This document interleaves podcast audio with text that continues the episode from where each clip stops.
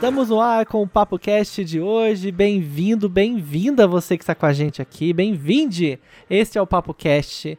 Ele acontece toda quarta-feira, nove da noite no Clubhouse. Mas se você está ouvindo a gente aqui nas plataformas digitais, já se programa, baixa o Clubhouse. Agora não precisa de convite, qualquer um pode baixar e você vai curtir esse programa com a gente, viu? Toda quarta-feira, nove da noite, vai lá, baixa o Clubhouse, já me segue, arroba o Felipe Reis que vai te notificar. Ó, vou te avisar também que como esse programa é ao vivo, uma experiência muito melhor quando você está participando do programa ao vivo, né? Então a qualidade do áudio fica um pouco comprometida aqui nas plataformas digitais, porque é uma gravação de uma transmissão ao vivo.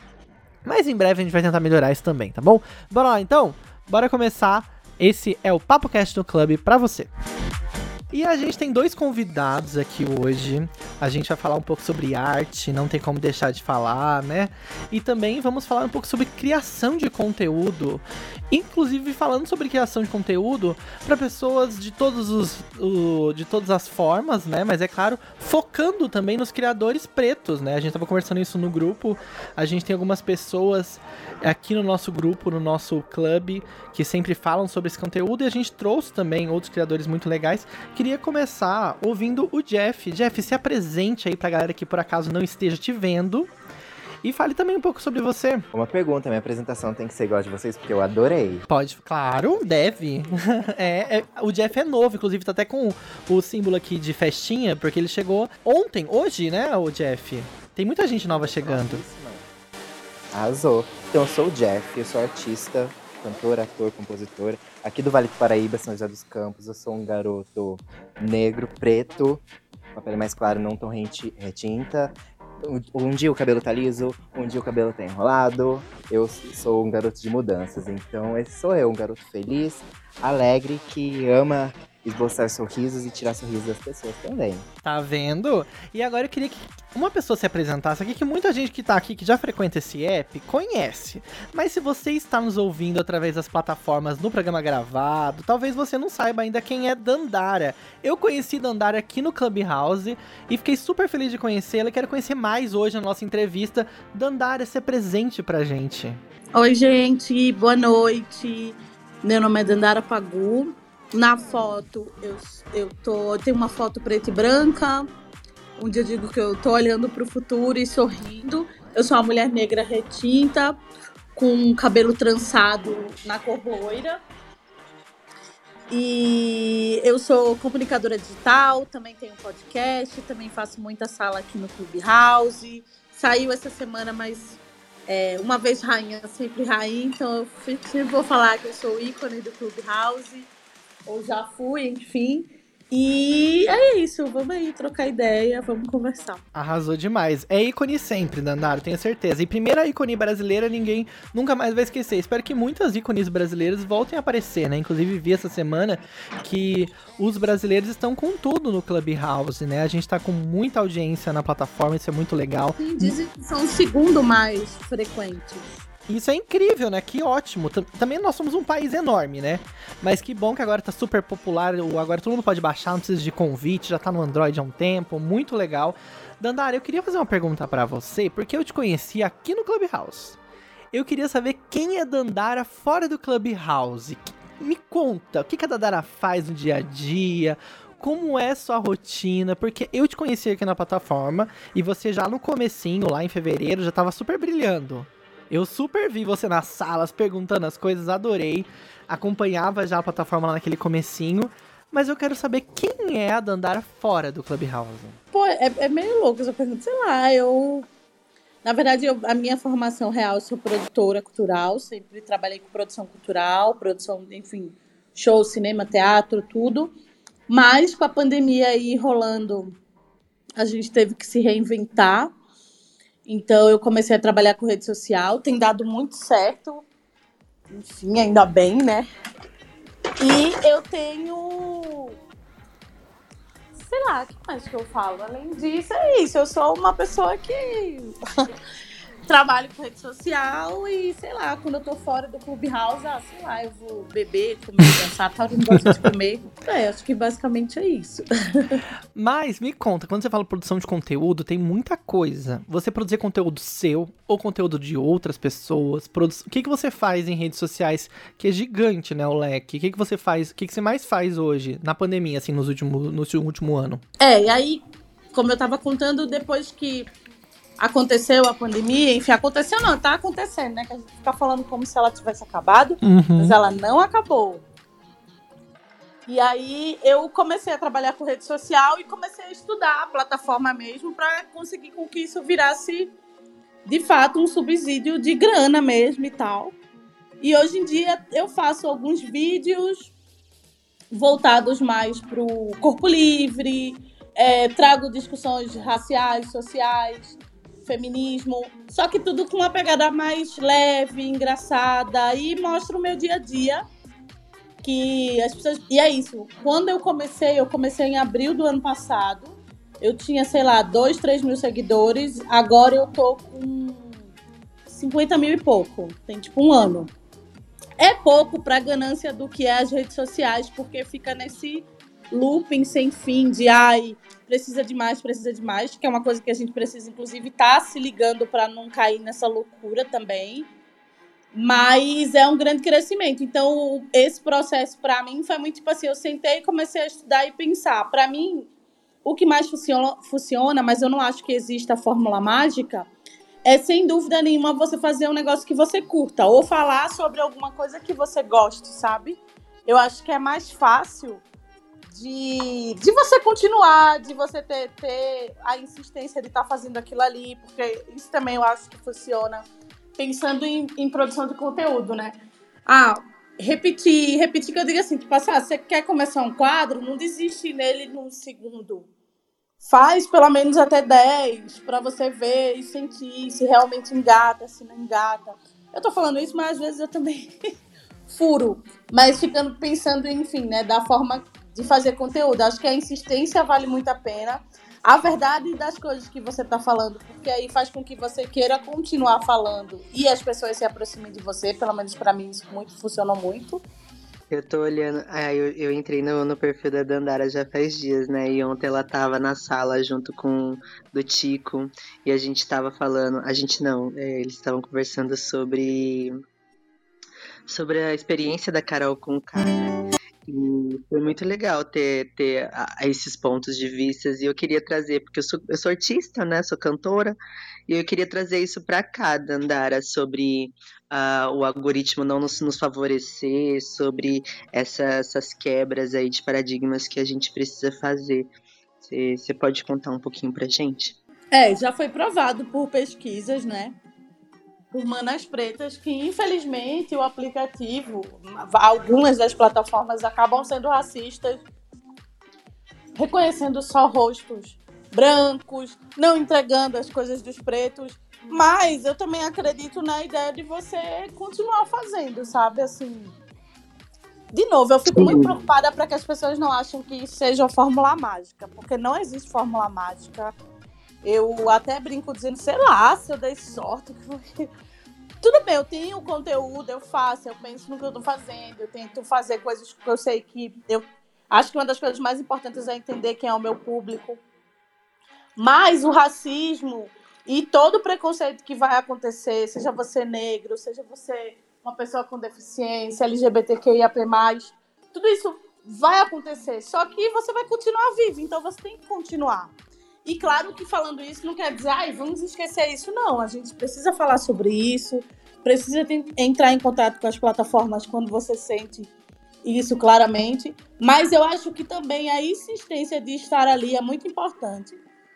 E mais importante que tudo isso, se você que é uma pessoa que talvez não produz, mas consome, quem produz também, a gente precisa também estar dando visibilidade, like, comentário, engajando com essas pessoas que a gente acredita que tem que estar tá em evidência.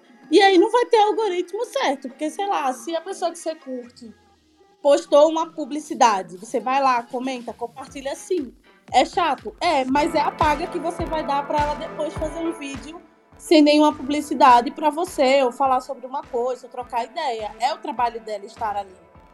Então, eu acho que pensando nesse lugar do preconceito que algumas plataformas acabam tendo com pessoas que eu já falei aqui, eu acho que o mais importante é que o público também esteja somando com isso, entendeu? Demonstrando que quer ver aquele conteúdo, que quer ver aquela pessoa, que vai consumir e comprar a partir do momento que a marca colocou aquela pessoa ali, sabe? Eu acho que isso é que é mais importante para combater essas coisas, sabe?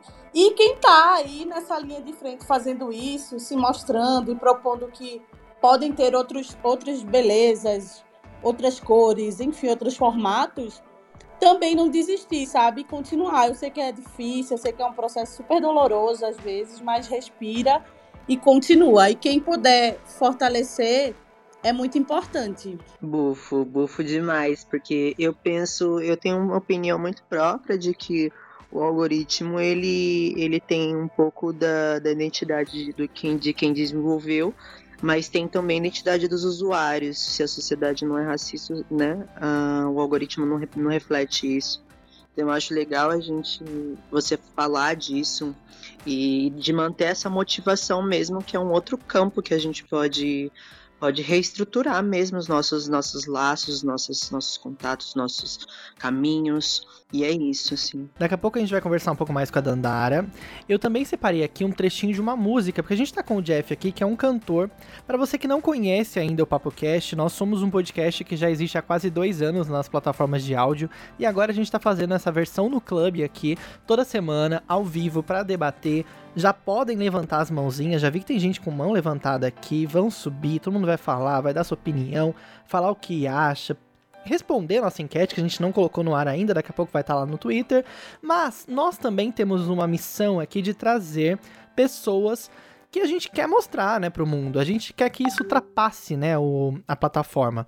E por isso a gente sempre tenta trazer aqui cantores, trazer novos trabalhos, trazer leitura de poemas. Se você tem alguma coisa que você faz, algum trampo que você acha super legal, que quer mostrar para as pessoas, a gente vai ficar felizão de mostrar aqui, de tentar fazer com que isso se torne uma janela em todos os lugares que a gente coloca esse programa e depois ele acaba se tornando também matérias, notas nos sites e jornais. É o que a gente quer, que seja o mais multimídia possível, mais transmídia possível. E a gente sempre tenta trazer também aqui alguns cantores. E hoje o Jeff é nosso, o nosso convidado. Eu vou trocar um trechinho de uma música do Jeff e a gente já vai conversar com ele na sequência. Com vocês, Jeff.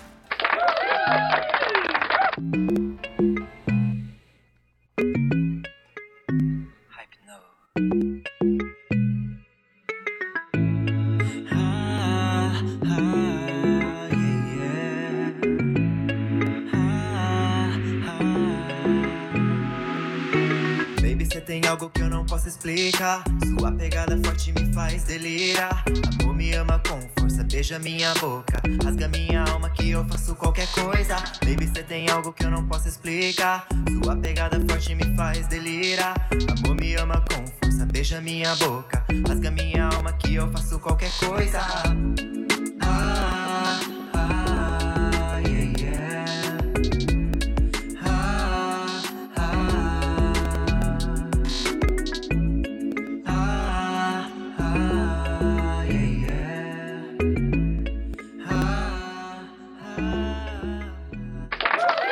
Jeff aqui com vocês. Essa foi apenas uma amostra grátis, né? A gente ainda vai trazer outras músicas do Jeff aqui daqui a pouco. Mas, Jeff, foi um, só um, um pequeno aperitivo para as pessoas que ainda não te conhecem, querem te conhecer. Essa foi a música Faz Qualquer Coisa, né? Conta um pouco sobre Jeff Cantor pra gente estar tá aqui hoje no Clubhouse. Bem-vindo. Primeiramente, obrigado pelo convite. Fiquei super feliz quando você me chamou. E não tinha como dizer não para você, né? Uhum. Mas sim, eu sou o Jeff, sou cantor é, especificamente aqui do Vale do Paraíba. Sou de São José dos Campos, artista independente. E tô com, é, eu tô na música tem um ano e meio, mais ou menos, e essa música, essa música que vocês acabaram de escutar, é, Faço Qualquer Coisa, foi minha primeira música de trabalho. Então foi o início de tudo. Foi uma música em parceria com o Lute, que é outro artista daqui. E assim, é um gostinho, como você disse, é um gostinho de todo o meu trabalho. Foi o primeiro single do meu álbum que eu lancei recentemente. Jeff, eu achei chique seu álbum, seu último clipe. Eu assisti. E eu queria aproveitar e comentar sobre como você é fashionista, né? Fashionista demais. E aí eu queria ouvir de você, assim, da onde, o que te inspira na, pra, pra fazer. Pra, pra, pra trazer essas referências de, de moda, o que, que é pra você? Sim. Então, é, eu sou suspeito para falar porque eu amo música pop, tanto nacional quanto internacional. E eu sempre fui fã das divas pop, que é onde a gente tem influência assim de, de todos os estilos e ritmos e é, é tudo, tudo que envolve, né? Quanto é, aparência, musicalidade, tudo é, é, tem muita coisa englobada junto, né? Então eu tento eu acabo assim me nutrindo disso, sabe? O que eu vejo na Beyoncé, o que eu vejo na Rihanna, o que eu vejo na Anitta, na Luísa Sonza, que são assim divas que fazem parte assim da minha vida, que eu me inspiro, sabe? Então, é, eu acho que é isso, eu tenho muito disso, sabe? A essência pop tá na minha veia, tanto que é o, o nicho assim que eu me encontro. E Jeff, a gente tá falando sobre criadão de criação de conteúdo aqui, né? E a Dandara faz conteúdo também de audiovisual, nas redes sociais, tal. E eu queria saber o que que você mais pena na hora de criar as coisas, como artista independente? O que, que é mais complicado? E também queria saber se você tem alguma visão com relação a isso. A gente estava falando aqui também sobre criação de conteúdos de pessoas negras. E o que, que você vê estando também nessa pele? Me conta. Nossa, como artista independente, o, o mais difícil na hora de criar, gente, é o dinheiro. é o dinheiro que a gente não tem investidor, a gente não tem, assim, é, grande investimento na maioria das vezes, então a gente acaba penando nisso. Mas, assim, é, tirando essa parte que é uma coisa essencial, assim, eu. De, é, deixa eu só pensar aqui, né, pra ver. Mas eu acho que a parte mais difícil para mim é dar conta de tudo, assim, porque é muita coisa, sabe? Você tem que pensar em todos os passos e às vezes, assim, você tá criando, mas você já tá pensando lá na frente. Aí isso pode atrapalhar um pouco, sabe? É um pouco da ansiedade, tudo. Eu acho que isso atrapalha um pouco. Acho que seria mais ou menos isso. Você pode repetir a sua segunda pergunta, Felipe? Como criador preto, o que, que você vê nessa diferenciação, assim, estando nessa pele? Se você sente alguma diferença de dos outros amigos tal? Você vê alguma coisa na hora de seleções? De... Me conta como que é essa, essa, essa, esse rolê. Então, né, a gente vive numa sociedade com muito preconceito, né? Então eu vejo muita diferença quando se trata de um garoto branco produzindo conteúdo, como as pessoas reagem àquilo, e quando eu vejo um, um garoto ou uma garota negra, preta, fazendo o mesmo tipo de conteúdo, como as pessoas reagem. Parece assim que. Por, parece não, por esse preconceito existir, né, de fato, é, a, a aceitabilidade da pessoa branca é muito maior e ela acaba engajando às vezes mesmo que ela faça assim qualquer coisa, sabe? Qualquer coisa que a pessoa branca faça, parece que a, a, as pessoas vão lá e abraçam. E aí quando é o preto fazendo, tem muita resistência, sabe? Eu e eu sinto isso tanto sendo preto quanto sendo ainda mais sendo LGBT, né? Sendo um garoto gay. Então eu sinto muito isso. Bafo. Dandara, Deixa eu, te, deixa eu te incomodar, tirar da zona de conforto. Mulher, me conta uma coisa. Como que é nessa vida encontrar o, o meu ex, o meu ex-presidente e também Angela Davis? Como que é isso? Como que é carregar esse fardo? ah, é difícil, é loucão. Cara, é isso. É, é eu, eu, sei que tem muita gente, quer dizer, nada contra, mas também nem tão a favor com a ideia de coach quando ele vende uma fórmula mágica. Eu acho muito preocupante sempre você vender fórmula mágica para as pessoas, porque, cara, Sim. é isso. Você pode ter tudo e acabar com nada. Você pode vir do nada e por alguma coisa do destino, sei lá. Eu, eu acho óbvio que eu acredito no planejamento. Eu acredito na importância de você se planejar, e isso é uma coisa que, inclusive, eu tenho aprendido na marra, até com dinheiro, com coisa que é importante você fazer. Tudo bem. Mas eu não sei, tem umas coisas que, sei lá, uma, por exemplo, Angela Davis, uma amiga ia numa, num assentamento lá no interior de São Paulo, e do nada ela me ligou um dia antes e falou: Quer conhecer a Angela Davis? Eu, what? Sim, vem conhecer, a gente vai, não sei. Eu, eu falei, lógico. Aí fomos e era um assentamento quilombola. E a gente almoçou lá, e aí almoçou com ela, trocou ideia. Foi incrível, foi incrível. teve isso. E o Lula foi esses dias. Eu moro com a Ana Mulaerte, que é uma diretora e roteirista de cinema, e ela liga, ela, ela que é amiga do Lula, não sou eu, ela é colega dele. Aí, aí ligaram, ela falou: Ah, chama a Dandara, eu acho que a Dandara vai ser legal se você chamar. Eu, eu falei, lógico que eu quero ir e tal. Aí eles falaram: Ah, a gente vai ver e depois liga. Aí eu já fiquei, vamos puxar a minha ficha criminal, né? Para ver se eu posso ou não conhecer o Lula. E aí rolou. E uma hora antes de da gente se arrumando para ir para lá, para o encontro, que ele fez esse encontro para agradecer a cultura, né? E antes de ser produtor, antes de ser produtora de conteúdo, eu sempre fui produtora cultural, então eu sempre trabalhei com cultura. E aí, uma hora antes, ligam e falam assim: ah, Andara topa ficar na mesa com Lula? Aí eu falei: Tá, tudo bem. Só que na minha cabeça ia ficar eu e mais 30 pessoas, enfim. Não, era eu, o Lula. Aliás, eu, o Haddad, o Lula e a Ana. Ai, que difícil! E aí eu fui falar, não, falar. Maravilhosa! Já fiquei tipo, nossa, tá no YouTube esse, o meu discurso, assim. Mas isso é muito legal, porque eu venho, assim, né, quando eu comecei a trabalhar com cultura foi graças a um curso que eu fiz na prefeitura lá de Recife, que eu sou de Recife. E desse curso eu consegui um estágio e do estágio e comecei a trabalhar cultura. Eu posso realmente dizer que a cultura salvou minha vida e as políticas públicas, né, que é quando um governo se importa com a periferia, com a comunidade, dá cursos gratuitos e tenta profissionalizar de alguma forma que a gente pode falar tudo. Eu não acho que o governo, e até já falei isso para ele, enfim, não é o governo só de acertos, mas assim, é bem menos erros do que estamos vivendo hoje. E para mim foi um orgulho falar com ele e falar isso para ele, assim. Foi muito legal, foi realmente um dos encontros que eu falei, ai, ah, agora eu zerei a vida, já encontrei o Lula. Nossa, um dia eu vou, eu vou até fazer uma junção, assim, de gente que eu conheci. Eu não lembrava, quer dizer, óbvio que eu sei que eu conheci a Angela Davis, mas meu Deus. ah, Olha que fina. aqui. Já estou pensando em conteúdo. Vou fazer um Reels só com os famosos que eu conheci. Ai, gente, eu não lembrava que eu conhecia Angela Davis, assim. É louca, né?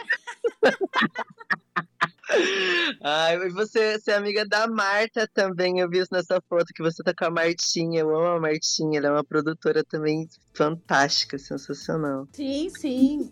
Conheço a Marta. É isso, é. Ah, tem, tem, essas profissões, né, que acabam virando um grande clã e todo mundo se conhece, assim, né? Eu amo, eu amo. Mas quando eu vi sua foto com o Lula, e você, aliás, você fez o comentário, né, de não ser um governo só de acertos, e, e sim, né, é, eu penso muito na perspectiva, né, porque os governos, para mim, ele pode, ele pode acertar para o lado do pobre, pode acertar para o lado do opressor, assim, e, e, e o governo do Lula sempre fomentou a, a, educação, sempre fomentou a moradia e o direito básico, assim. Então eu, eu não que eu idolatre, mas eu respeito muito esse governo porque foi o mais próximo de saudável para a população pobre. A gente saiu da, da, da, da, faixa de miséria, né, da zona da, da fome e com menos de quatro anos, o Bolsonaro já conseguiu botar a gente de novo. Ô Dandara, eu queria te fazer uma pergunta, já que a gente entrou nessa, nessa questão. É, você como uma criadora e que também está muitos veículos de mídia, tanto com seus conteúdos quando aparecendo aí, depois também do ícone, também eu vi que deu um boom, né, e muita coisa legal na sua carreira. Me conta uma coisa, como você vê a presença da mídia com relação à cultura? A cultura, a cultura também, mas com relação à política porque a gente vê que os veículos no geral eles são meio que têm editorias, a gente sabe disso tal. Mas muita gente falava assim: "Ah, as emissoras detonavam o Lula" e agora "Ah, as emissoras detonam o Bolsonaro". Você acha que realmente as pessoas ainda colocam a mídia como um, um inimigo sempre assim de todos os políticos, independe de qual seja, porque eu vejo que sempre tem gente falando a mesma coisa, independente do lado. Ah, a Globo era de direita, agora a Globo é de esquerda. O que, que você vê disso, da, não, mas... dessa questão? É que eu acho que não independe, né? A, a comunicação dentro do que é essa mais engessada, que é o início, que é a televisão, O rádio eu acho mais democrático porque ele está no lugar ali, mas também tem esse poder de, de comunicação para com as pessoas. Elas são convenientes, elas vão estar e querer fazer onde faz sentido. Eu eu acredito que foi um golpe a partir do momento que retira Dilma e o Bolsonaro está aí matando mais de meio milhão e ninguém acha, tá achando tudo normal, quando outros países estão bem além, já estão até vivendo de novo o começo, porque já saíram. É, e a gente ainda está nesse loop louco que não sai dessas mil pessoas morrendo por dia. E eu acho que a, a, as, as, enfim, as grandes emissoras elas estão no lugar de conveniência. Para elas era conveniente tirar o PT, a Dilma, enfim, seguir com a ideia do golpe. Agora o Bolsonaro não está do lado deles. Tá com a Record. Então eles vão tentar se virar, porque eu não acho que há uma preocupação real com ai, com a população e tal. Não, é um jogo de interesses ali. Quem é que vai. Ah, eu não tô mais mandando. Se ah, o Bolsonaro vive falando mal da Globo, com certeza concessões e várias outras coisas que é por isso que eu tô falando do interesse. De, ele, eles devem estar tá perdendo. Isso sem falar nas redes sociais que cada um agora é sua própria televisão, né? Tipo, eu vou e ligo a minha televisão, a TV Dandara aqui, eu falo o que eu quiser, eu crio quadros, eu crio coisas na minha TV e eu tenho minha, os meus telespectadores ali, que, que é a minha audiência. A mesma coisa são os meios de comunicação. Então eles vão estar sempre voltados para o que interessar para eles. Eu não acho que a Globo é de esquerda nem de direita, eu acho que a Globo é conveniente. Quando foi conveniente é, xingar, ser machista e desrespeitoso com a, Lu, com, com a Dilma, eles, eles fizeram quando era para xingar o Lula e chamar de ladrão, eles fizeram, e agora eles estão vendo que o buraco está bem mais embaixo, então eles agora vão falar mal do Bolsonaro, porque eles estão perdendo com isso. Se eles estivessem ganhando com isso, eles estariam. E assim, e também eu acho que é um sentido de lógica. Você pode até odiar o Lula, mas você achar que o Bolsonaro está fazendo um ótimo governo, aí você já beira a loucura. Exato. Aí é sacanagem, aí, por e, favor. E aí, se você fica pensando nisso, você começa a pensar e pesar, de fato, as posições de, e toda a feitura política. É, e, e, eu super, de verdade, eu até falo isso assim, eu, eu entendo super quando a gente fala, poxa, não era para ser o Lula de novo. Realmente não era, mas a merda que está é melhor que seja. Se é o único que consegue chegar e fazer, porque eu acredito muito também em alternância de poder, a importância de ser pessoas novas, mas a gente não tá nessa fase, gata. A gente retrocedeu tá lá muito. atrás, assim. A gente está em guerra, literalmente. As pessoas não estão percebendo isso. Mil pessoas morrendo por dia não deveria ser normal. A gente não deveria estar tá normalizando essas coisas. E se a pessoa que rege o país não consegue, isso devia ser falado de alguma forma. Esse cara não era mais para estar tá no poder, é para estar tá alguém que consiga fazer alguma coisa pela população. E aí eu acho que as mídias, elas não estão de fato preocupadas com a população, mas elas estão preocupadas com a audiência, com as concessões, o que elas podem ou não podem fazer, e aí vender, obviamente, marketing e todo o resto. Então, eu acho que as redes, as redes sociais não, mas a, a grande mídia ela é conveniente, ela não é de fato humanista e preocupada, sabe? Ela vai fazer o que for mais conveniente para que ela continue no poder e o poder da comunicação, né? Cara, quanto é campanhas e campanhas? Eu tenho ganhado muito e a minha TV tem 50 mil. que obviamente não é nem 50 mil todos que vêm, enfim, é, um, é isso que eu acho sobre a mídia. Ah, eu sou palestrinha.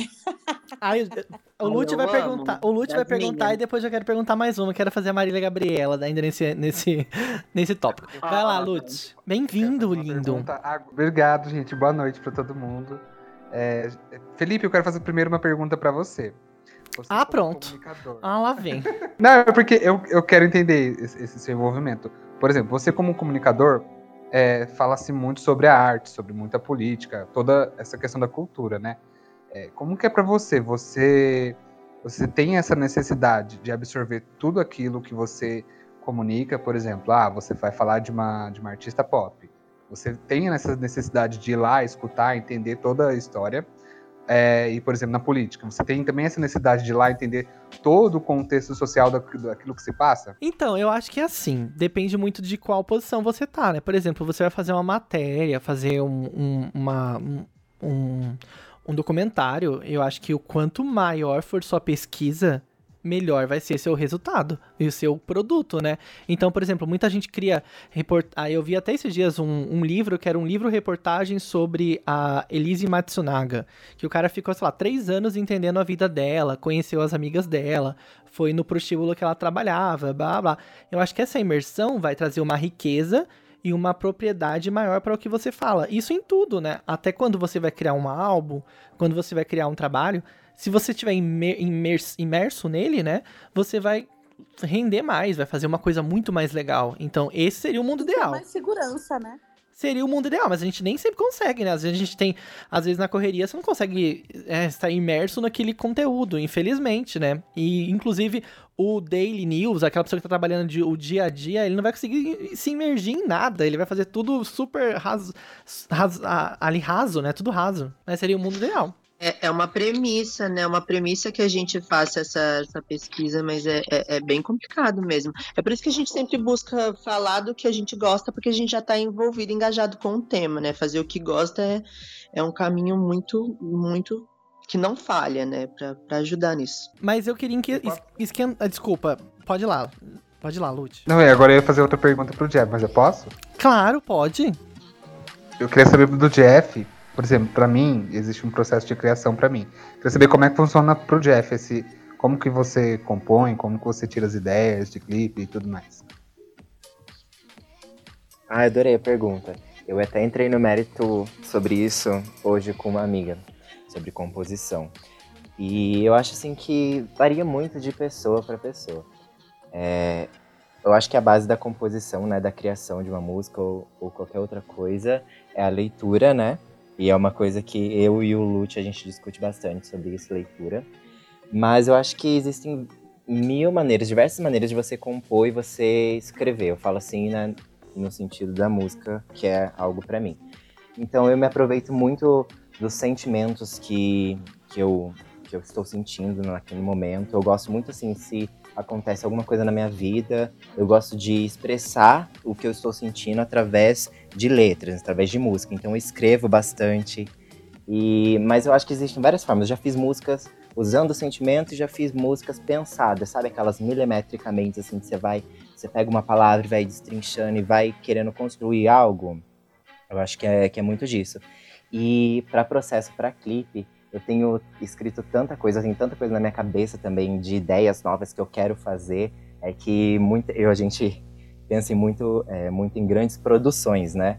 Mas eu, eu acho que tudo é a pesquisa. Eu sou uma pessoa que consome bastante audiovisual, tanto filmes, séries, quanto principalmente videoclipes, que é uma coisa assim que eu sou literalmente fascinado, é videoclipe. Então eu consumo muito audio, audiovisual, então eu acho que as ideias vão partindo disso. Quanto mais você consome aquilo que no meio que você está inserido, mais criatividade, a, a, a, sua criatividade ela vai aflorar cada vez mais, sabe?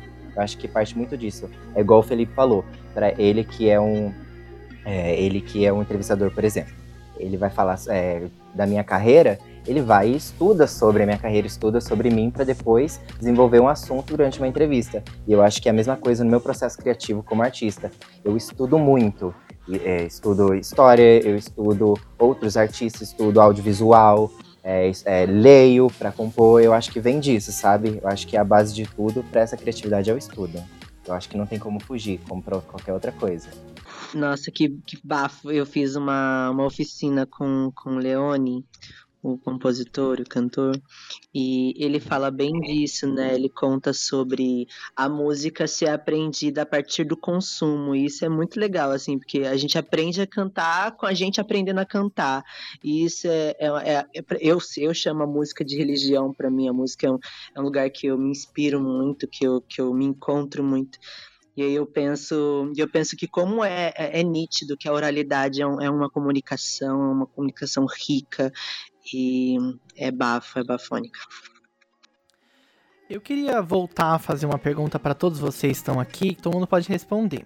A gente estava falando sobre política e também sobre essa questão da, da mídia, né?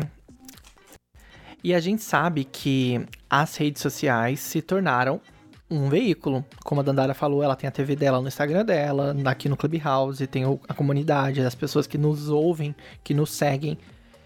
E muito tem se falado dos dois lados, tanto do lado da direita quanto da esquerda, sobre regulamentação. Sobre o que pode ser apagado de um tweet ou não, o que pode sair do Instagram de alguém ser banido ou não. Eu queria saber a opinião de vocês sobre isso. Porque tem a questão da liberdade de imprensa e também de expressão, que a gente imagina que quer, todo mundo queira que seja mantida, mas tem também a questão da ofensa, das fake news, muita gente é presa ou às vezes até envolvida em escândalo por conta de coisas que são mentirosas, né? E muita gente inclusive é eleita por conta de fake news. Eu queria saber o que vocês acham, qual que devia ser. A gente deve regulamentar as redes sociais, ter uma supervisão, seja, não sei de onde, de qual eixo, ou a gente não, vai ficar tudo livre e todo mundo fala o que quer, e aí as próprias redes é que vão escolher se vão banir aquele conteúdo, se vão bloquear aquela publicação. Dandara, começa por você, qual é a sua opinião? Ah, eu acho. Ah, eu acho que tudo tem que ter algum limite, não? Mas é muito louco porque é, um, é, um, é uma pergunta bem delicada, porque as pessoas podem usar o limite com desrespeito, né? Assim, no sentido de tipo, ah, então eu vou mandar no outro. Mas eu acho que pra rede social, por exemplo, sei lá, é básico. Se alguém ameaça o outro numa plataforma, essa pessoa tem que ser falada. Se a pessoa é racista, se a pessoa é machista, enfim, transfóbico, e qualquer outra coisa, isso precisa ser falado. Só que aí é muito louco. Aí você fala isso e pensar, ah, não, mas se você é gay e tá se beijando, tem uma outra pessoa que vai achar que isso é desrespeitoso. Exato. Só que eu acho que no fim cabe o processo de fato de desrespeito a, a outra pessoa. Eu não acho que se você tá beijando, se a outra pessoa acha que um, as duas pessoas, sei lá, do mesmo sexo se beijando é desrespeitoso, isso é muito mais, fala muito mais sobre ela do que de fato o que está acontecendo. Mas se alguém quer matar e tirar a vida dessa pessoa por isso, é muito mais grave. Eu acho que agora pensando, eu acho que deveria ter sim, e a régua deveria é, ser se a postura dessa pessoa tira a vida, entendeu? Porque a gente pega às vezes preconceito e a gente fala, ai, mas foi sem querer, mas não foi nada demais, e no fim isso vira um grande arco que no outro lado acaba matando alguém. Então acho que deveria ter sim deve ter, enfim, algum filtro sobre. E essas determinações têm que partir desse lugar, entendeu? Porque o cara que, sei lá, que acha que é uma ofensa duas pessoas se beijando, essas duas pessoas não vão fazer nada contra ele, mas o cara pode querer tirar a vida dessas duas pessoas. Então acho que esse é o termômetro, assim. Inclusive devia ser o termômetro para o preconceito, né? Mas eu fico pensando nisso. Mas enfim, é isso. Tudo parece que vira contra você em algum momento. Pegando o gancho da Dandara também, é, as redes sociais hoje em dia, elas estão cada vez mais criteriosas na, nas diretrizes delas, né? Então, por exemplo, se, se alguém faz um tweet, algum post que é, é de forma que está agredindo a outra pessoa, é, a pessoa, quando baixou e quando concordou, né? em, em ciência de todas as normas do aplicativo, da plataforma, da rede, ela estava ciente daquilo. Então eles estão ficando cada vez mais criterioso né, a respeito de, de, de, tudo isso. Ninguém lê, né, amigo? Vamos falar a verdade? Quem já leu aquele monte de linha? Ah, Duvido. Eu, eu, sempre leio. Ah, me jura? 100 páginas, você leu? Não, amigo. Ó, mas é, sabe por quê? É porque as pessoas têm uma, um pensamento que essa, essas coisas que estão lá escritas são muito difíceis. Mas geralmente, é, geralmente tem um termo escrito blá blá blá blá blá, né? Coisas, coisa, coisa, coisa. E lá embaixo tá as principais, né, orientações daquilo que pode, daquilo que não pode. Achei Mas eu leio, eu leio sim, porque eu acho que é importante a gente ter essa, essa ciência do que que por exemplo, ah, no Instagram eu posso postar isso. Ah, não posso postar isso. Mas é, daqui a pouco eu vou também chamar o Eusébio aqui para responder e dar opinião. Mas eu queria falar uma coisa, mas quem define isso é a empresa, certo? O Facebook decide tudo que ele quer sobre o seu conteúdo. Assim como o Google de definir tudo que tá no YouTube e tal. Mas você não acha muito estranho? Porque a empresa não tem um olhar dela, é um olhar editorial dela, assim como as emissoras tinham. Então a gente já não tem mais liberdade total também, né? Sim, sim, concordo. Sabe o que, que isso me fez lembrar, entrando nesse assunto? É um gancho ali do Lute, da Dandara. Me fez lembrar de episódios que, é, com a Pablo, quando retiraram o clipe dela do ar de parabéns, porque é, falaram assim que ela, ela usou uma bebida no clipe e que não podia. Mas tem diversos outros artistas, tipo, uma, uma camada de artistas héteros que fazem a- as mesmas coisas e coisas assim, é, que eu acho que ferem das diretrizes é, do YouTube, por exemplo, e não fizeram nada, mas foram lá Não, e faz a live bêbado. Exato, e pegaram numa artista Na LGBT. época, na época foi, eles alegaram alguma coisa que tinha a ver com idade, né? Então, foi porque ela usou ah, uma bebida, ela fez Absolute, né? Ela usou como propaganda, só que ela não colocou lá. É, beba. É, como que é? Não colocou Toma aquele. Beba com 18 anos, moderação. Bebida destinada a adultos. Isso, exato. Exato. Mas é que nas redes sociais parece que tem um- um- uma coisa de idade, tipo, você só pode fazer. É, se você segue as diretrizes das redes sociais, de menor não podia estar lá, para começo de conversa. É, exatamente, não podia nem ter a conta, né? Exatamente.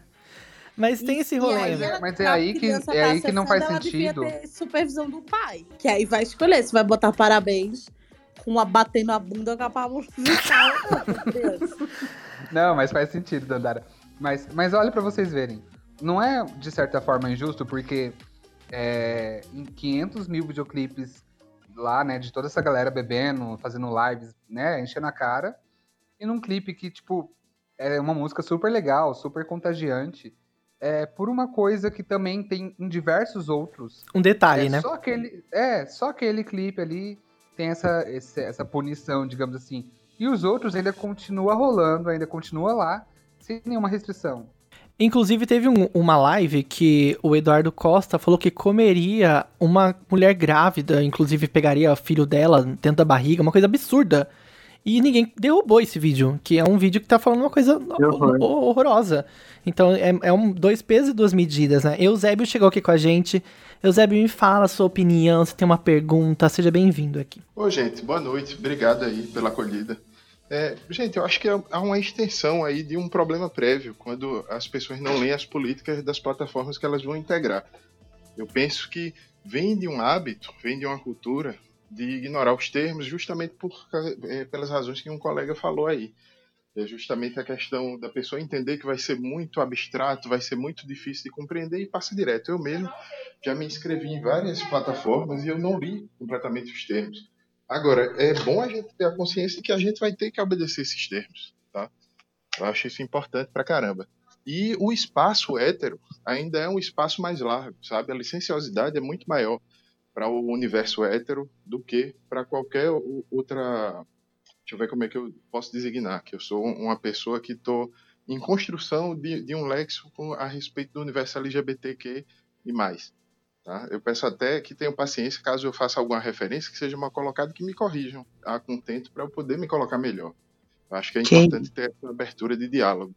Mas enfim, eu acho que deve haver, primeiramente, um olhar humano de respeito à, à condição humana, onde somos iguais e nos submetemos a todas as leis da física, as leis naturais e tal. A partir disso, eu acho que dá para a gente entender que não é feio o amor de verdade entre um homem que ama um homem, entre uma mulher que ama uma mulher e por aí vai, sabe? Eu acho que a mídia ainda não conseguiu expor isso de uma maneira contente, porque a própria assimilação é, do, do que ela pode expor para salvaguardar um, um espaço LGBTQ e tal, é uma questão que vai por parte dos empresários, tá, gente? Que é uma pauta completamente é, legítima, mas por parte dos empresários é a tentativa de abocanhar uma parcela grande de mercado. Eu faço essa leitura inicialmente e eu silencio agora para ouvir vocês. Eusébio, Ah. que, que sotaque delicioso, meu Deus. Muito bonito. É, Eita, obrigado. Geralmente não é o que eu escuto, sabe? Mas Sério? obrigado. Sério, sério. Já falei com algumas pessoas, principalmente de São Paulo, e assim, a acolhida não é a mesma, sabe? É bem depreciativa. Gente, nossa, não, Aqui. pelo amor de Deus, continua com esse sotaque que é maravilhoso. Ai, gente, eu queria aproveitar e fazer uma colocação, pegando um gancho. Tô adorando que a gente tá se enganchando toda. Eu gosto é disso. É, eu tava pensando que eu assisti uma, é, uma- um documentário. Ai, não, gente, eu tenho defeitos, mas eu não mostro, mas eu tenho. mas eu tenho, eu tenho um documentário na Netflix que chama O Dilema das Redes Sociais. É, se, se alguém tiver interesse em assistir, assiste com a cabeça assim, tranquila, sabe? Assiste tranquila e também não, não pilha, não, tá? Não pilha, não, porque se pilhar, sabe, não, não é legal. Você não vive, Mas né? eu acho. não vive, não. Oh, oh. e aí é, é uma série que ela trata a- a- absolutamente disso, assim, de entender o, o, o rolê das redes sociais, de entender o rolê do anunciante, de entender quem que é a empresa que está por trás e como isso acaba criando o mercado e de alguma forma eu estava conversando isso numa outra roda, né? A gente estava falando com a minha amiga Bianca que a gente entende que esse sistema está corrompido e o que a gente tenta fazer nessas, nessa, nessa, no meio dessa corrupção toda é tentar encontrar espaços, né, lacunas que consigamos nos encaixar para representar, né? Por um momento a representatividade faz sentido, mas aí eu acho que em seguida a gente começa a trabalhar para que é, que todas as lideranças consigam ter acesso. Eu não sei se eu me fiz concisa, mas na minha cabeça faz sentido. Se não fez sentido para vocês, me pergunta. Faz sentido. Eu, eu, eu consegui, pra mim fez sentido. E, e- e eu acho que hoje em dia a internet, né, a rede social, é, ajudou muito a unir muita gente. Porque antigamente, por exemplo, se você fazia um amigo, né, que morava longe, você tinha que ligar, você tinha que mandar carta. Hoje em dia reaproximou. E também para empresas, né, ajudou, facilitou muito a venda, a comunicação. Então acho que Barateou a propaganda, né? Vamos ser sinceros. Barateou, gente. A televisão é caríssimo. Barateou, barateou. Sim, barateou, com certeza. Mas eu acho que teve muitos pontos positivos, mas também teve muitos pontos negativos. Que aqui no Brasil a gente não tem esse, esse autocontrole do uso. É excessivo. Se deixar, a gente fica no celular o dia todo. A gente não tem essa consciência, né? A gente não teve um ensinamento que a gente precisa, precisava de pausa, precisava de, é, de momentos para a gente mesmo, para cuidar do nosso, do nosso, da nossa mente, né? Então, as redes sociais teve, sim, muita, muita coisa legal, coisa que a gente aprende, né, com facilidade, mas também teve os pontos negativos que tira muito da nossa vida, né, que tira muito da, da, da nossa, da nossa energia, digamos assim. Sim, com certeza. Olha, vou tocar mais um trechinho de uma música do Jeff pra gente dar uma relaxada nesse tema. Vocês vão pensando em perguntas, o Arthur subiu, daqui a pouco eu vou abrir também pra ele falar. Vamos ouvir uma música aqui que chama Saudade, uma música lentinha. A gente vai depois conversar um pouco mais sobre essa música e daqui a pouco a gente volta com mais bate-papo aqui pra gente, tá bom? Bora lá. Vamos de gatilho, vamos de gatilho.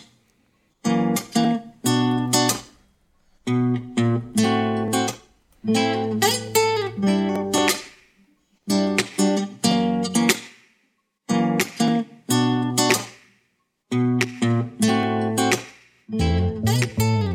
saudade do teu cheiro, de deitar no seu peito, me sentir tão seguro, de um jeito tão perfeito.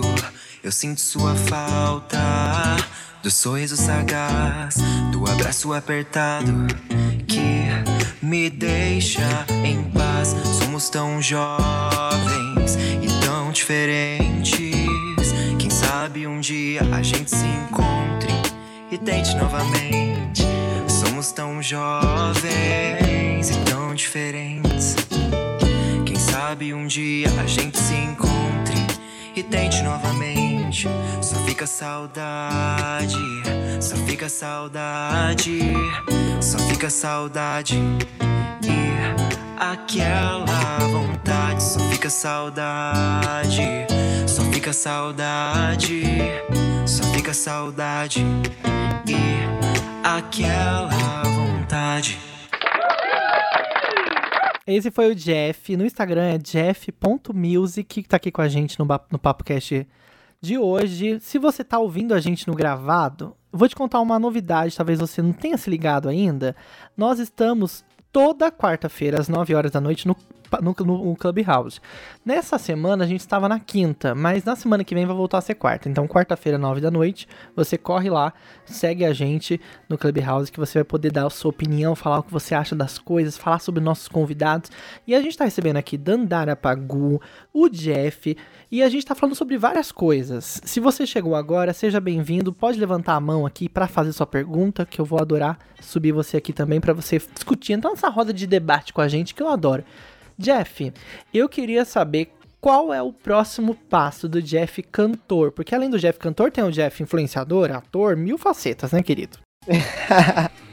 Pior que tem mesmo. Não, o Jeff é artista. Ele tem, tem várias, várias fases aí pra ser mostrada. Mas o Jeff cantor, ele tá no momento de planejamentos. Como eu lancei o meu último álbum, né? Eu ainda estou em fase de divulgação dele. Vai vir um single por aí. Vou trabalhar outras faixas também do álbum em si. Mas por enquanto eu não vou lançar assim nada inédito, né? Nada novo. Então vou continuar trabalhando o que já foi lançado. Eu acabei de lançar um featuring, um feat com Lute e os Debochados, que são uma dupla de rappers aqui de São José também, com um clipe maravilhoso, a música chama Chapadou. Então assim, se você não assistiu, assista porque é um, é um clipe incrível. Mas os meus É muito bom, passos- gente, recomendo.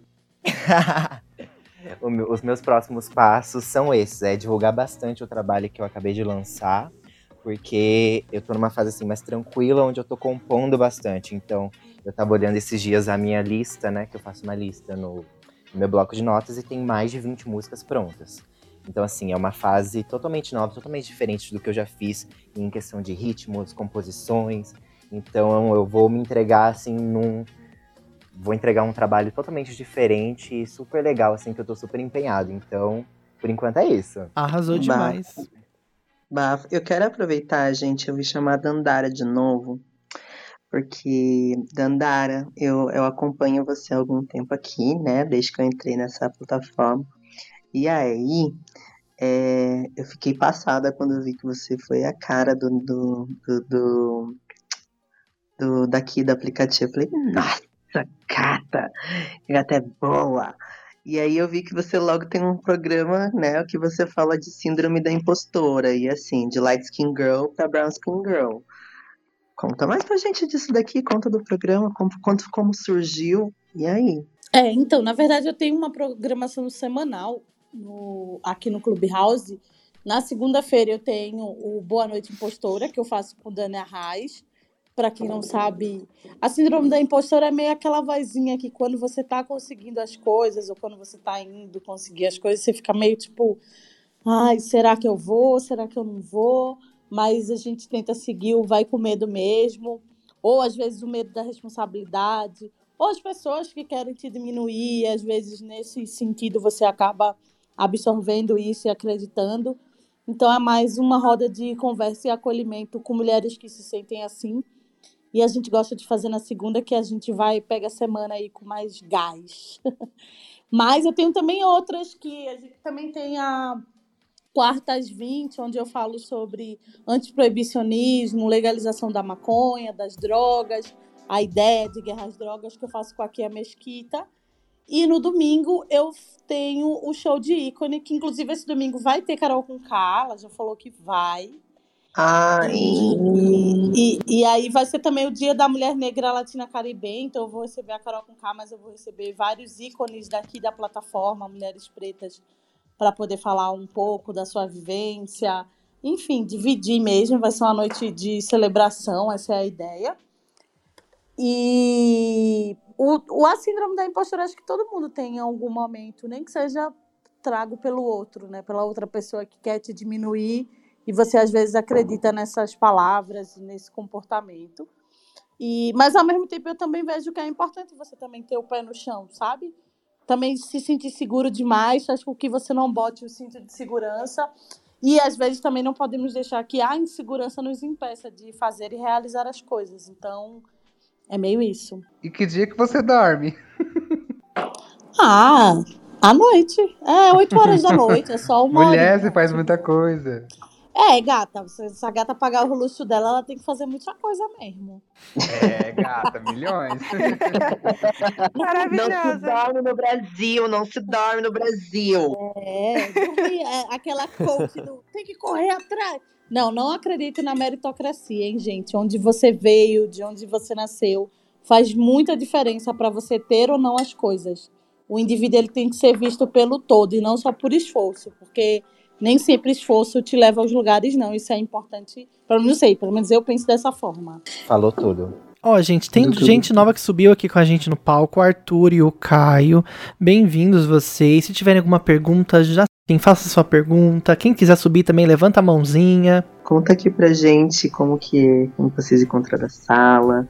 Primeiro se apresentem-se. Apresentem-se! Diga a Apresentem-se! cidade de onde está falando. Bom, vou começar então. Bom, oi pra todos, boa noite. Eu sou o Arthur, sou do Rio Grande do Sul, Porto Alegre mais especificamente. E não sei, só apareceu a sala aqui no, no- no- na página inicial, eu quis entrar, mas eu queria falar, na verdade, os pessoas estavam falando antes, ah, que na real acho que é um problema muito desva- desvalorizado isso a gente participar das plataformas e não saber nem as próprias regras delas, sabe? Porque, assim, ninguém lê as coisas, ninguém lê aqueles textões enormes. E eu acho que é muito grave isso, tipo, a gente participar e não saber o que, que pode o que, que não pode. Por isso que eu acho que seria legal no futuro se fosse mudado, sabe? Se tivesse uma facilidade na gente ler e entender o que, que pode e o que não pode nas plataformas, assim. Ai, posso fazer uma. uma posso rebater? Não rebater de. Mas só rebater. pode, claro. Arthur, Você é é que tronqueira. acontece. É... Não, é porque, tipo assim, ó, o que eu vejo, o que eu enxergo, é que hoje em dia no Brasil, a gente, né, essa cultura, esse governo, tá desvalorizando tanto a, a cultura do- da leitura que isso tá prejudicando cada vez mais as pessoas. Então a gente tá cada vez exi- exigindo mais coisas que sejam simples e rápidas. Foi que nem esses dias eu tava conversando com o Jeff. É, hoje em dia é difícil a gente pegar um livro e ler. É difícil as pessoas que têm esse costume. Então, assim, é uma coisa que é necessária a gente ler, né? a Parar, ter, ter aquele tempinho. Só que a gente tá muito no imediatismo. A gente quer, a gente tem essa necessidade que tudo seja rápido, simples e bem resolvido. Então, acho que tem um pouco disso também, sabe? Que, que dificulta pra gente, pra, pra, pra nossa cultura em geral. Sim, é verdade isso, concordo super também. Eu acho difícil imaginar políticas sendo criadas de forma de forma simples, simplista, apesar de eu achar que ah, a comunicação pode ser sempre revista para que atenda o máximo de pessoas possíveis.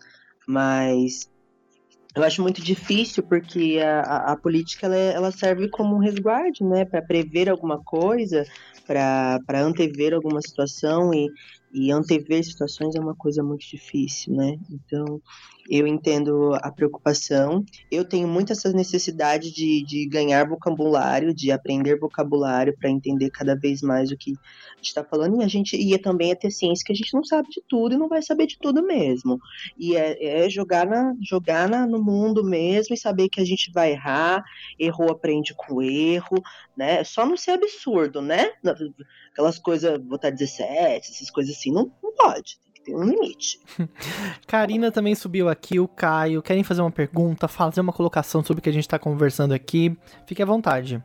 Karina, Caio? Boa noite. No momento, não tenho, não, mas quando tiver, eu.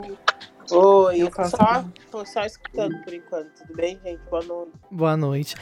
Hoje não, Faro. Hoje não, Faro, obrigado. Alguém, alguém viu Dona Xepa? Não, ninguém viu Dona Xepa, gente. Alguém diz, é, é tudo. Eusébio, fala mais, tua voz é tão bonita. Ó, se apaixonou pela voz. Pessoal, é, eu acho que uma ferramenta assim que a gente pode utilizar, assim, eu penso que é interessante, deixa eu organizar o pensamento para expor melhor, é a gente utilizar as ferramentas que têm aparecido para a gente discutir o conteúdo que a gente tem absorvido, sabe? Quando a gente lê um livro, quando a gente posta algo a respeito desse livro, quando a gente forma um grupo que discute a respeito desse livro, a gente está se incentivando e incentivando os outros a, a assimilar um bloco de informação maior por vez, sabe? Nessa cultura do imediatismo que a gente tem vivido, é muito comum mesmo a gente se preparar para pegar uma informação e passar adiante, e não é, reter para fazer uma análise dentro do nosso universo de significados, sabe? Eu acho que é uma boa maneira a gente utilizar a facilidade de discussão que é hoje em dia e escrever também. Eu acredito que a gente, quando se vê fazendo o que a gente consome, a gente potencializa o estímulo às outras pessoas para verem que é possível ler um livro num determinado momento que tenha 100, 200, 300 mil páginas e tal, e isso ser leve, isso se tornar um hábito leve. Eu penso por aí. É isso aí. A gente convida todo mundo que tá aí também a falar. Quem quiser levantar a mão, fica à vontade.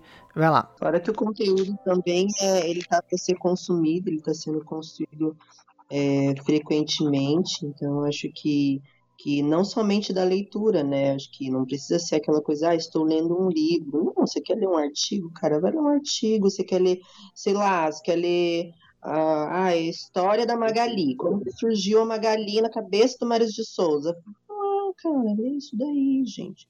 Eu acho que a gente precisa incentivar o que a gente gosta também, né? É, fazer as coisas do nosso gosto. Posso fazer uma Mas eu acho que também é importante se informar, porque é a falta de informação que está levando a gente para tudo que está acontecendo. E quando eu digo é falta de informação, é checar o que você está lendo. Não existe mamadeira de piroca, caralho. Mas, mas é o nível de, de tipo, tanta desinformação. Um dia desse a minha mãe, minha mãe é evangélica, e ela me mandou um áudio que era o irmão dizendo que ia passar um negócio por baixo da terra que era para todo mundo desligar os celulares. Nananã. Aí a minha mãe me mandou. Aí eu dei um, um texto nela, ela, você não acredita em Deus? Nananana. Fica debochando, porque eu falei, mulher, tu tem 50 anos, acorda pra vida. Aí, beleza. É Aí depois mãe. ela me escreveu, é, é, a sua irmã disse que não era. Eu fiz, ah, é porque a minha irmã de 15 anos pode dizer que não é e você acredita. Agora eu, com 30 anos na cara, fazendo tudo que já fiz, de tudo que já conversei com você, eu tô só debochando de Deus, como se eu não acreditasse em Deus, porque eu não sou crente.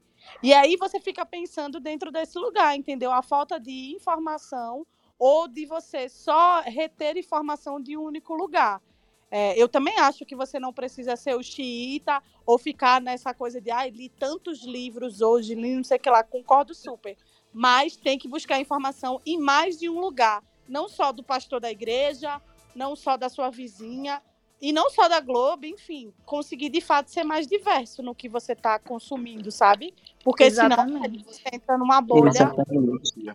Bolsonarista maluca, assim, que aí é um pouco a mais. Era eu tava- Exatamente. Perdão, Ana, Pode falar. Não, eu acho muito importante a leitura, eu acho muito importante a gente incentivar ler. Desde que, sei lá, tanto se você quiser ler uma receita ou ler um livro, acho que os, os dois têm a te agregar, mas acho que não para por aí. Você tem que procurar informação e informação concisa, informação verdadeira e checar, incentivar pessoas a fazerem o mesmo, né? Ô Dandara, eu queria te pedir um conselho, porque eu tenho muita dificuldade de convencer minha mãe de que as coisas são fake news.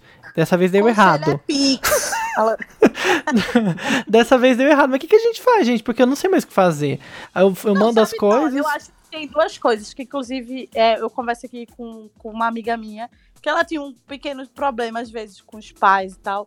Primeiro é, é você ter a noção que você é uma TV LCD, a sua mãe é uma TV de tubo. A TV de tubo, ela não faz conexão, ela não entra na internet. Não é smart. E aí, o que é que você pensa dentro disso? Eu tenho que respeitar essa limitação dessa TV de tubo. Mas se essa TV de tubo ainda reproduz alguma imagem, é tentar ir a pontos que você vê. Porque isso chega no nível de mamadeira de piroca e você quer tacar pau em gay na rua porque alguém tá dizendo que gay é pedófilo. Não tem nenhuma ligação com isso. Né? É, e, e disse que, e que mulher trans é aberração. Então, são processos que, dependendo do preconceito que as pessoas vão acreditando na informação, vai né, gerando de novo esse linear de tirar a vida. Então, acho que o termômetro é esse.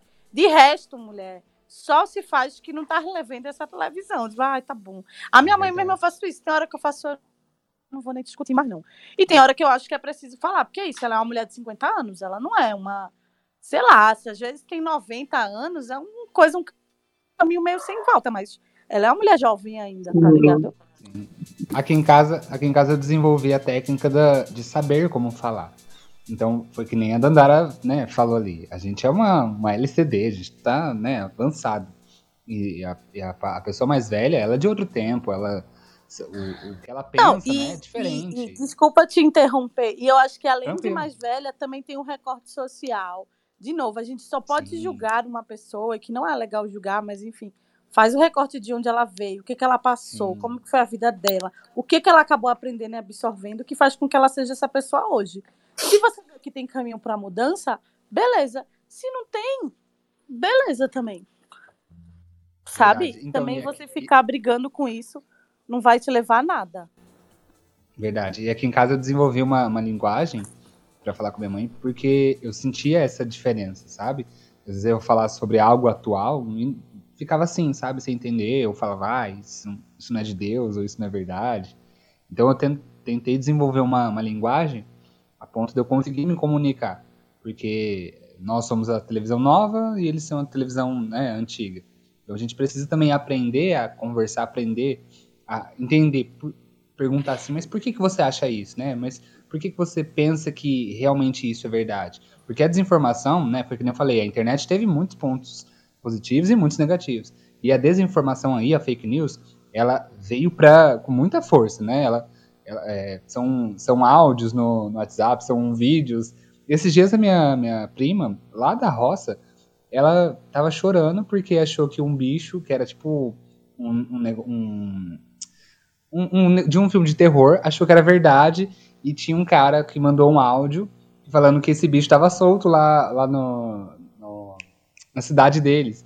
Então ela, ela começou a chorar. Eu falei assim, calma, isso é só de um filme. Mostrei para ela que filme que era. Então essa desinformação ela vem chegando com mais força e para pessoas que são assim de diversas realidades tem esse impacto, né, bem negativo. Amei essa analogia da TV LCD e do tubo. Vou, vou, vou adotar a partir de agora. é, quando ela estiver metendo louco, você fechou. Eu falei, é um tubo, ela é uma TV de tubo, tá tudo que... bem. Não, e para além disso também, e eu acho que isso é uma coisa importante, lute pelo que dá para lutar. Ficar se desgastando também não, não é uma coisa saudável para ninguém. Tipo, eu tinha uma seguidora que uma vez ela falou: Ah, eu moro com a minha mãe e eu quero fumar maconha. Eu fiz, eu acho que você vai ter que escolher um dos dois. Morar com ela ou fumar maconha. Porque se ela não aceita a casa dela, você vai ter que dar uma segurada, gata. E, e eu, e eu entendo que é um tipo de, de, sei lá, castração ou censura, mas ainda assim é a casa da mulher. Então o que ela decidir vai ter que ser feito. E aí, como é que você vai se virar para sair dessa? Ou vai ter que dar um time na maconha? Só que é isso que eu tô falando, tipo, a gente às vezes também quer impor a nossa vontade no outro. Claro, quando isso beira esse desrespeito que eu já falei, que causa a morte de alguém, a gente tem que insistir mesmo, para que a mãe mude a linguagem, para que os irmãos ou quem quer que esteja com você. Mas se é mais essa discussão de você pensar assim, velho, hoje eu vou discutir com essa véia, ou a gente vai, sei lá, comer alguma coisinha e ver um, sei lá, um, aquela uma linda mulher na casa. De... Vamos ver uma linda mulher e não discutir sobre isso. Porque, sabe, é um desgaste que às vezes não vale a pena. E aí eu faço esse exercício, às vezes. Às vezes eu falo assim, é, tá bom, tá bom, tá bom. Próximo assunto. Porque, né, se desgastar não vai pagar muita coisa. Gente, eu vou fazer um recap aqui da sala. Nós somos o PapoCast no Clube. Para você que tá chegando agora, seja bem-vindo, viu? Eu fico muito feliz de ter vocês aqui. A gente tá aqui toda semana, quarta-feira, nove da noite. Dessa vez é quinta-feira, nove horas. A gente também depois grava essa sala e coloca no nosso Spotify, né? Então, se você quiser ver gravado, é só correr lá no Spotify, no Apple Podcasts, Deezer e todas essas plataformas aí. A gente tá falando sobre esse negócio da, da TV de tubo, eu tava pensando, dá pra colocar um conversor digital em algumas, né? Quem sabe a gente não resolve. Quero também dar boas-vindas aqui ao Kazena e à Inês que subiram. A gente tá falando sobre um misto de coisas aqui, fiquem à vontade para fazer suas perguntas e também contribuir. Eu adorei essa outra analogia que você fez sobre esse conversor. Porque hoje em dia, é, acho que a Dandara vai concordar comigo tem pessoas que são da, da moda antiga, né? São aquele, aquela televisão antiga, mas que acaba se adaptando, né? Acaba entendendo o processo que é o, o, contexto do dia a dia de hoje, né? De como funcionam as coisas e, e, e começa a, a, a se auto... Como eu posso dizer? Meu Deus, me fugiu a palavra. Mas começa a entender como realmente funcionam as coisas pro dia a dia e, e não fica só naquela bolha de antigamente, né? É, o mundo ele tá em constante mudança e a gente tem que acompanhar essas mudanças, a gente não pode ficar para trás. Eu acho que é isso. É, e quando der, a gente tem que ir tentando colocar mais conversores nas TVs de tubo, né? Porque quanto mais gente atualizada, melhor. É a questão de você abordar com afeto, sabe? Você desenvolver, assim, uma comunicação que tem um afeto como tônica. Eu acho que isso ajuda a uhum. amolecer a pessoa, ajuda a aproximar e não afastar. Eu acho que é bem por aí. Eu só queria complementar que eu aprendi isso lendo sobre comunicação não violenta. Eu, eu tenho, tenho tentado muito me adaptar com esse tipo de comunicação e eu acho que é um aprendizado muito bom, talvez possa ser uma sugestão. Eu queria saber sobre a criminalização da disseminação de fake news, porque pessoas importantes na área da, da justiça, principalmente, disseminam fake news. Isso é um crime, né? Ótima pergunta. É, deveria ser, né? Mas é aquilo que a gente falou, né? E aquele, Olha, até que sei. ponto, né? Até que ponto a gente. ah, Quem vai julgar? Essa é a pergunta. Quem vai julgar? Pois é. A nossa justiça vai ser a plataforma, vai ser o Facebook, vai ser o YouTube. Tem vários vídeos que caíram de pessoas que falaram temas específicos. É, já vi médicos falando sobre Covid e o vídeo caiu porque ele falou alguma coisa que a OMS não defende. Mas ele tava falando ali sobre uma pesquisa, entendeu? Quem vai julgar isso? Vai ser a plataforma? Fica aí, né, na- a, a discussão. Gente, eu tive Covid e aí aqui na, na minha cidade eu fiquei. Eu achei absurdo ter cloroquina na, na minha receita. Hidroxicloroquina. E eu falei, que? Eu não acredito que está chegando. E eu fiquei passada, assim. E isso é absurdo, assim, o caminho que as fake news tomam, assim, nesse país. E vem sendo Ah, transmitido eu acho- principalmente pelo WhatsApp. Né? Sim, sim. Eu acho que é, uma fuga dos políticos, principalmente, é eles não usarem o nome deles. É eles contratarem uma empresa que fazem robôs fazerem isso, né? Disseminar essa desinformação. Então, hoje em dia teve essa facilidade, digamos assim, para essas pessoas, né, que disseminam a- a essa informação errada. Então, é às vezes é até difícil de, de encontrar alguém para fazer ela ser punida por tal ato. Muita gente defende né, o uso do CPF nas plataformas, né? Porque exatamente, tem muitas pessoas falsas, né? Isso também ajuda a, a- a encobrir, né? Demais, Sim. demais. Usam o anonimato como escudo, assim, e daí dissemina tudo que é tipo de notícia. Isso é muito, muito, muito grave, na verdade. né? E acho que seria, é, acho que seria inter- até interessante falar sobre esse uso do CPF nas plataformas, porque se fosse um CPF, né, digamos assim, para cada conta, né, conta pessoal, eu acho que seria muito mais fácil para a gente não disseminar fakes, né, perfis fakes e desinformações também, porque tem gente que cria um, um perfil só para ficar atacando outra pessoa, só para proliferar essa de- desinformação. Inês, quero te convidar para essa discussão, assim, eu sei que você é uma voz super potente aqui nessa plataforma, sempre te vejo nas salas, fico feliz de você estar por aqui. A gente tá falando sobre tudo, mas agora sobre essa questão do controle Sobre das redes e sobre sociais. nada, sobre né? tudo, sobre nada. Tudo ou nada. Adoro. Oi, gente, tudo bem? Boa noite. Deixa eu saudar noite, a rainha Inês. Dandara, né? Não tem como começar sem falar. Boa Oi, noite, amiga. gente. Boa noite, Dandara. Oi. Boa noite. A Rafa, que é minha mais nova, melhor amiga, que eu acabei de conhecer e já amo. Oi, Inês, maravilhosa. Gente, a questão da fake news tem várias questões, né? Mas assim, quando vocês falam de usar o CPF, não sei se vocês sabem que o Facebook já usa o CPF das pessoas, só que ele usa para vender publicidade, para saber qual é seu poder de compra. Quando você vai fazer um, uma, é, um ad, uma publi, no Facebook, você vai escolher lá a geolocalização, que é onde você quer esse anúncio. Você escolhe qual que é o poder aquisitivo do seu público-alvo. E aí o que significa isso? O, o Facebook ele tem um cadastro no Brasil com o Serasa. Então ele sabe quanto você pode gastar. Então eles já têm, as, as redes sociais já têm esses recursos, só que eles não utilizam, porque a, fei- a fake news ela propaga muito mais rápido, até 70 vezes mais rápido do que uma notícia que não é fake news.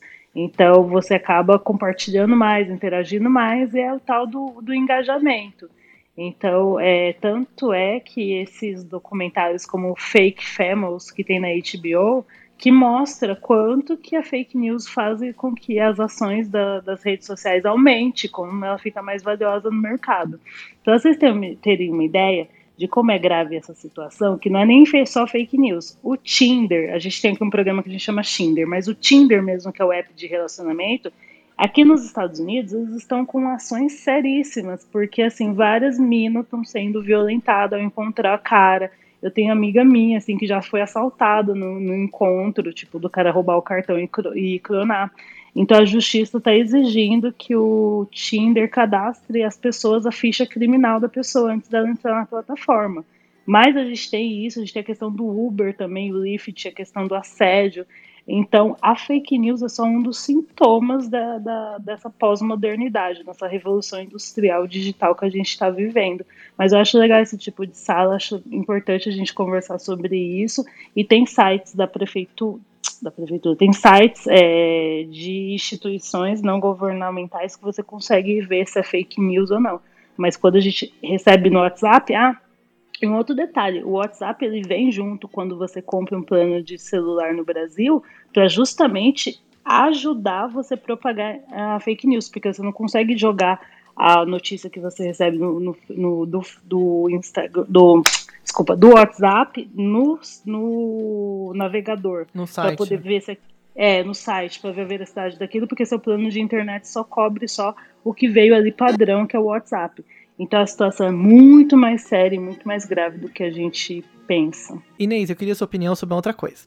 A gente tava falando aqui sobre a questão da Sou regulamentação. solteira sim. Sou solteira sim. A gente tá falando sobre regulamentação, porque as pessoas estão sendo derrubadas nas redes sociais por falarem algumas coisas, por falarem, às vezes, alguma opinião. Quem deveria regulamentar essa porra dessa rede social? Um- o governo, as empresas, como já, são, já é agora? Porque, assim, a empresa faz o que ela quer, né? E a gente também, às vezes, fica refém. A gente posta as coisas no Twitter e o Twitter derruba a publicação que ele não gosta. Ou, e isso, às vezes, vai muito de acordo com a, a, a ideologia política da empresa, né? O que, que você acha disso? É, então, Felipe, se você já fala que vai contra a ideologia política, então eu acho que o governo não seria o órgão mais assim indicado para ver esse tipo de, de questão. A gente tem uma sala aqui toda segunda-feira que chama Tribunal de Pequenas Causas, que eu faço junto com a doutora Gitana, e a gente discute essas questões de legislações e ética. Eu convido todos a irem lá. É, mas, assim, é um assunto que não tem uma resposta, porque é um assunto estressado, porque são vários poderes ao mesmo tempo, e a gente tem as marcas no meio de tudo isso, né? É, então, assim, eu não tenho uma resposta para isso, porque tá todo mundo aprendendo a, a utilizar, e quando você fala que algumas pessoas são canceladas ou tem contas desativadas, a gente sabe que predominantemente são pessoas pretas. Eu tô lendo um livro que é muito bom, que é o Algoritmo da Opressão, que ele, ele mostra justamente como a nossa como a gente é fiscalizado, a gente que é preto nas redes sociais. Então ainda tem essa questão de recorte racial aí. Então a gente não consegue ter uma resposta simples para assuntos complexos, ainda mais tendo intersecções aí de raça, gênero e etc. Bufo, eu tô super interessada em ler esse livro já faz um tempo. Agora a gente vai para um, um cantinho do nosso programa que está chegando ao final, que é o momento de indicações de literatura. Que a gente fala de modernidade, mas ler também é muito importante, né? E a gente está lendo pouco ultimamente. Então a gente está trazendo aí esse espaço aqui no nosso programa para incentivar a leitura, incentivar as novas, a- as descobertas, né? E a Ana sempre traz pra gente aqui algumas indicações. Ana, pode ser agora? Claro! Bora então. Gente, hoje eu trouxe um livro muito especial. Que ele mexeu muito comigo, assim, é muito tocante. É de uma escritora indiana. O nome dela é Amita Trazi. E o nome do livro é Todas as Cores do Céu. Eu vou ler a sinopse aqui um pouquinho pra vocês. Aos 10 anos, Mukta é forçada a seguir um ritual de sua casta que, essencialmente, faz dela uma prostituta. Para salvá-la deste terri... Para salvá-la deste horrível destino, um homem a resgata e lhe dá um lar. Tara, filha dele, cria um laço especial com a criança recém-chegada. Um vínculo fraternal. A amizade sofre um baque definitivo, entretanto, quando Mukta é sequestrada. Anos depois, vivendo nos Estados Unidos, Tara retorna à Índia para encontrar a amiga que, ao que tudo indica, foi submetida novamente à prostitui- prostituição. Mas a extrema pobreza de Bombay se mostra uma realidade mais difícil do que Tara consegue imaginar. Esse livro é um relato emocionante e realista da Índia contemporânea. Mostra como o sistema de castas explora os mais fracos e como o amor nos, nos faz buscar a reparação para nossos atos mais terríveis, vencendo barreiras impenetráveis. Gente, é um livro muito sensível, muito tocante. E o mais legal, assim, que eu achei é que a gente entende um pouco da cultura da, da Índia, que é algo muito distante pra gente, né? Porque a gente é mais acostumado a ler livros americanos ou nacionais. Então eu indico muito. Quem quiser saber mais, dá uma, uma pesquisadinha na internet, vocês não vão se arrepender. Repete pra gente o nome do livro, que eu vou até escrever na Toda- descrição depois. Todas as cores do céu. da Mita Trazi. Arrasou, adorei a indicação. Ah, vale ressaltar que ele tem gatilho de estupro, então se alguém tem sensibilidade a isso, já é bom saber. É isso.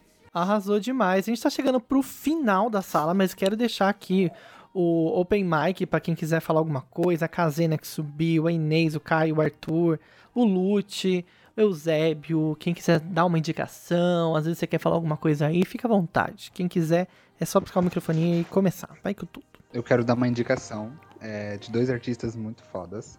Um é o Jeff Oh. e um é o Lute. É, gente, a gente acabou de lançar um videoclipe e tá lá no YouTube, se chama Chapador. Então tá lá no meu canal, qualquer coisa, é só clicar ali no Jeff ou no- em mim, vocês vão conseguir saber. E queria deixar um livro também, é um livro de romance, esse é, um livro, é diferente. Ele se chama Nunca Diga Nunca, do Luiz Galdino. Luiz Galdino é um escritor brasileiro.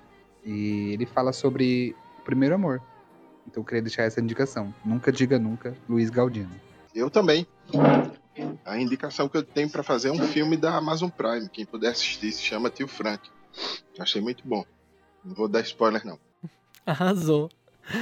Kazena, Inês, Arthur, se alguém quiser falar mais alguma coisinha, daqui a pouco eu vou tocar uma música do Jeff pra gente terminar a sala também. Ah, eu também quero dar uma indicação. É meio repetida, mas é porque é tão boa. Leiam Bell Hooks, que é uma escritora negra estadunidense, que ela é maravilhosa.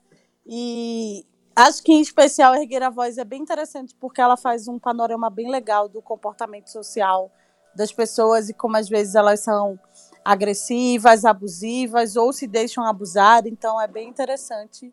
E aí fica essa dica aí. Na verdade, tudo que Bell Hooks fez é muito interessante, mais ainda porque não é uma linguagem. é, Sabe, tem gente que escreve difícil. Quem já tentou ler aquele livro do Gessé de Souza? O...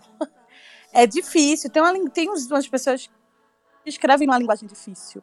E a Bell Hooks, não, ela parece que tá trocando um- uma ideia com você. É bem legal. Fica a dica aí. Gente, olha, a gente tá aqui toda semana, sempre quarta-feira, nove da noite. Essa semana foi uma exceção. Quero agradecer que todo mundo que veio, que mesmo quem não falou também, se- sinta-se à vontade pra subir, pra dar sua opinião sempre.